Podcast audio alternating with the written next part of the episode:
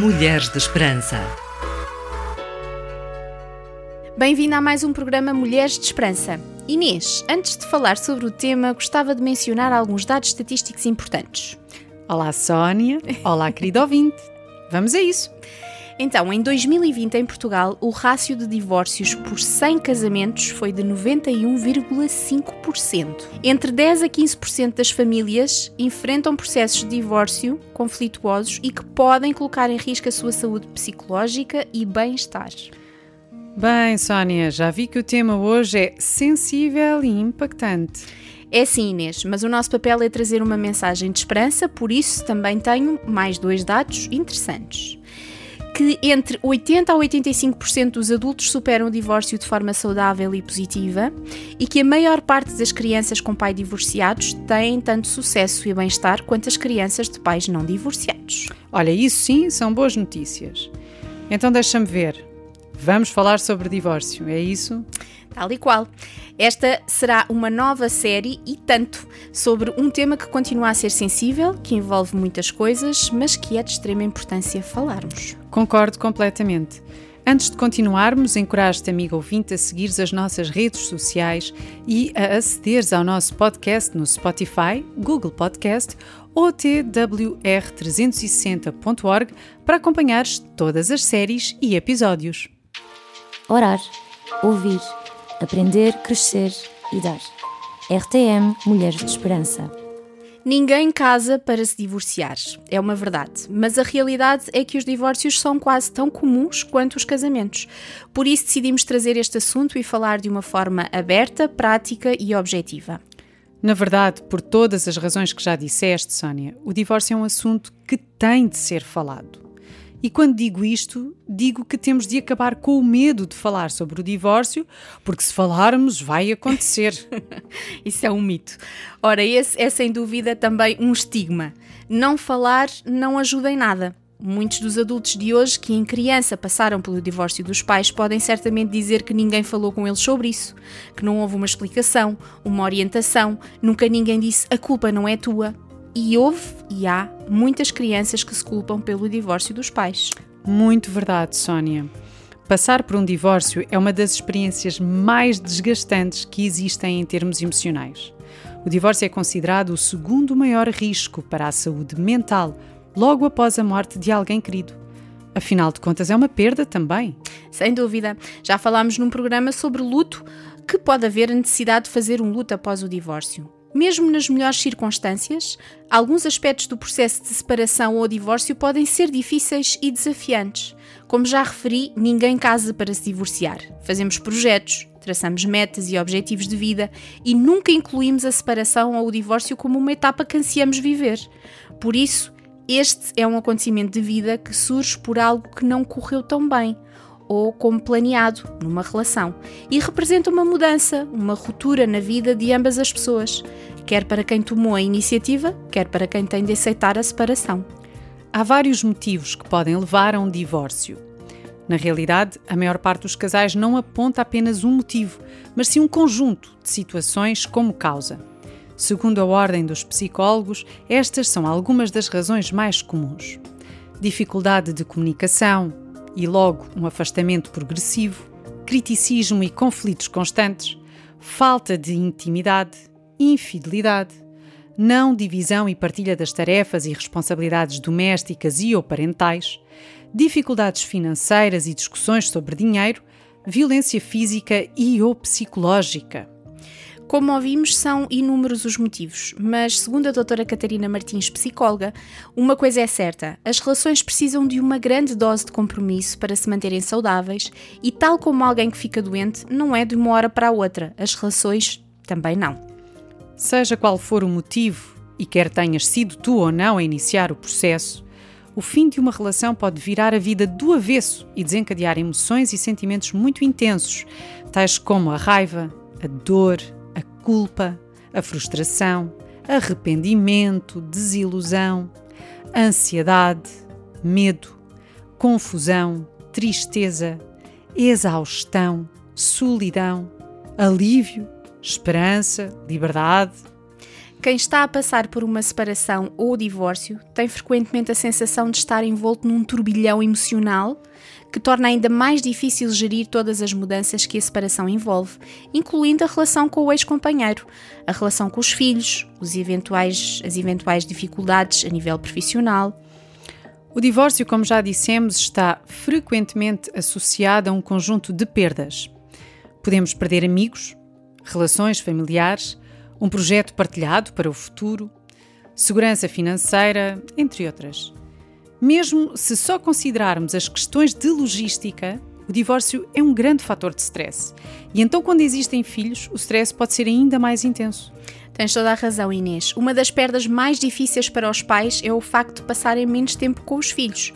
O divórcio pode ainda provocar uma disrupção da nossa rotina e responsabilidades, alterações na nossa relação com familiares e amigos e até na nossa identidade. E traz ainda inquietações e incertezas quanto ao futuro, uhum. como por exemplo, como é que eu vou gerir o meu orçamento sozinha? Será que vou encontrar outra pessoa? Ficarei para sempre sozinha? Como serão as minhas rotinas no futuro? Inicialmente, este desconhecido pode até parecer-nos pior do que manter uma relação pouco satisfatória. Hum. Como em todos os programas, e enquanto cristãs, a perspectiva bíblica é uma referência nossa como um todo. E como já referimos muitas vezes, o nosso livro favorito tem resposta para tudo. Ele é um manual de instruções para a vida. Por essa razão, vamos, obviamente, fazer menções acerca da perspectiva bíblica sobre o tema do divórcio. E a verdade é que, segundo as escrituras bíblicas, o casamento é a primeira instituição divina, criada para ser uma união duradoura e íntima entre um homem e uma mulher. No primeiro livro da Bíblia, Gênesis, encontramos o relato da criação do primeiro casal humano, Adão e Eva. Deus uniu-os e estabeleceu o casamento como uma parceria vitalícia, baseada no amor, respeito e cuidado mútuo. O ideal de Deus para o casamento definido em Gênesis capítulo 1 e 2 continuou a definir o padrão para os deveres de marido e mulher um para com o outro ao longo da história da humanidade. Mas, quando o pecado entrou na humanidade, o relacionamento conjugal foi alterado para sempre. E o ideal divino de casamento foi rompido pela poligamia, pelo adultério, pela falta de distinção do papel de cada um, pela falta de estabelecimento correto de prioridades e pelo divórcio. A abordagem bíblica do divórcio é profundamente enraizada no perdão e na reconciliação. Deus deseja que os casais se reconciliem, superem as suas diferenças e trabalhem na construção de um casamento saudável e próspero. O divórcio não deve ser encarado como a única solução. Ressalvamos que, no entanto, não estamos a falar de casos extremos como os de violência e abuso. A Bíblia também é clara na forma como o marido deve amar a esposa e a esposa o marido. Mulheres de Esperança no digital, Spotify, Google Podcast, YouTube e TWR 360. Encontre a esperança hoje. O divórcio é uma realidade presente nas nossas sociedades. É um processo doloroso, confuso e profundo para todas as partes envolvidas. Segundo os registros dos censos de 2021, pela primeira vez, a taxa de mulheres divorciadas, 58%, é superior à da população viúva. Infelizmente, o divórcio ainda é visto como um fracasso pessoal. E um dos maiores erros é o apontar o dedo ao outro. Há vergonha, há tristeza e há uma pressão enorme para que a pessoa saia rápido do estado de depressão e ansiedade que é normal após esta grande mudança.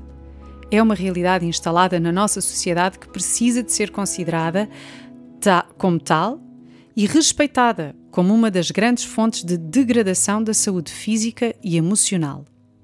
Todas as separações, términos, divórcios são difíceis. Eles interrompem o desenvolvimento natural de uma família.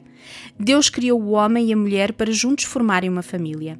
Por isso, haverá sempre um impacto na família. É algo do qual podemos recuperar, mas é um marco na vida. Tens toda a razão, Sónia. Conforme já dissemos há pouco, o plano de Deus é que o casamento seja um compromisso para a vida toda. Como está escrito, por conseguinte, não mais serão dois, mas como um só. E nenhum homem separe o que Deus juntou. E apesar de no livro de Malaquias Deus dizer que repudia o divórcio, no Antigo Testamento estabeleceu leis relativamente ao divórcio. E exigia o mesmo quando se tratasse de um comportamento indecente ou imoralidade sexual. Aqui foi reconhecida a potencial falha da, da humanidade e da sua facilidade em pecar no que toca às relações matrimoniais. Jesus mais tarde mostrou que essas leis foram dadas por causa da dureza do coração das pessoas e não porque era o desejo de Deus. Exatamente. Jesus deixa claro que o divórcio era para os de coração endurecido não significa que nunca possa acontecer, não é? Como já falámos em casos de violência uhum. doméstica e abuso. Mas o cristão deve posicionar-se contra o divórcio caso seja inevitável. O plano de Deus é uma aliança matrimonial para a vida toda. Assim como a aliança do casamento é consumada a partir da relação sexual, ela pode igualmente ser destruída pelo adultério. Quando a exclusividade sexual é quebrada, a aliança do casal também o é. No entanto, é possível que haja a restauração de um casamento mesmo após o adultério. O perdão e a restauração divina podem reverter a quebra dessa aliança. Verdade, Sónia. A aliança matrimonial é bilateral, assim como a aliança com Deus pode ser renovada mesmo depois de ter sido quebrada. Desistir do casamento não deve ser a primeira opção, mesmo quando há infidelidade. Deus tem um propósito e planos para o casamento. Deve haver misericórdia, perdão, arrependimento e luta por restauração. Deus é capaz de restaurar a aliança sem que o divórcio e um novo casamento sejam necessários. É nisto que queremos. Chegamos ao fim de mais um programa, o primeiro desta série. Se não conseguiste ouvir todo desde o início, podes visitar o nosso podcast no Spotify, Google Podcast, twr360.org ou ainda o nosso canal do YouTube. Na próxima semana vamos falar sobre as emoções no processo do divórcio não faltes ao nosso encontro. Encontra esperança hoje. Este programa foi produzido com donativos de pessoas que voluntariamente contribuem para este projeto. Ajuda-nos a levarmos esperança a todas as mulheres. Contacta-nos pelo e-mail mulheres@radiotransmundial.org.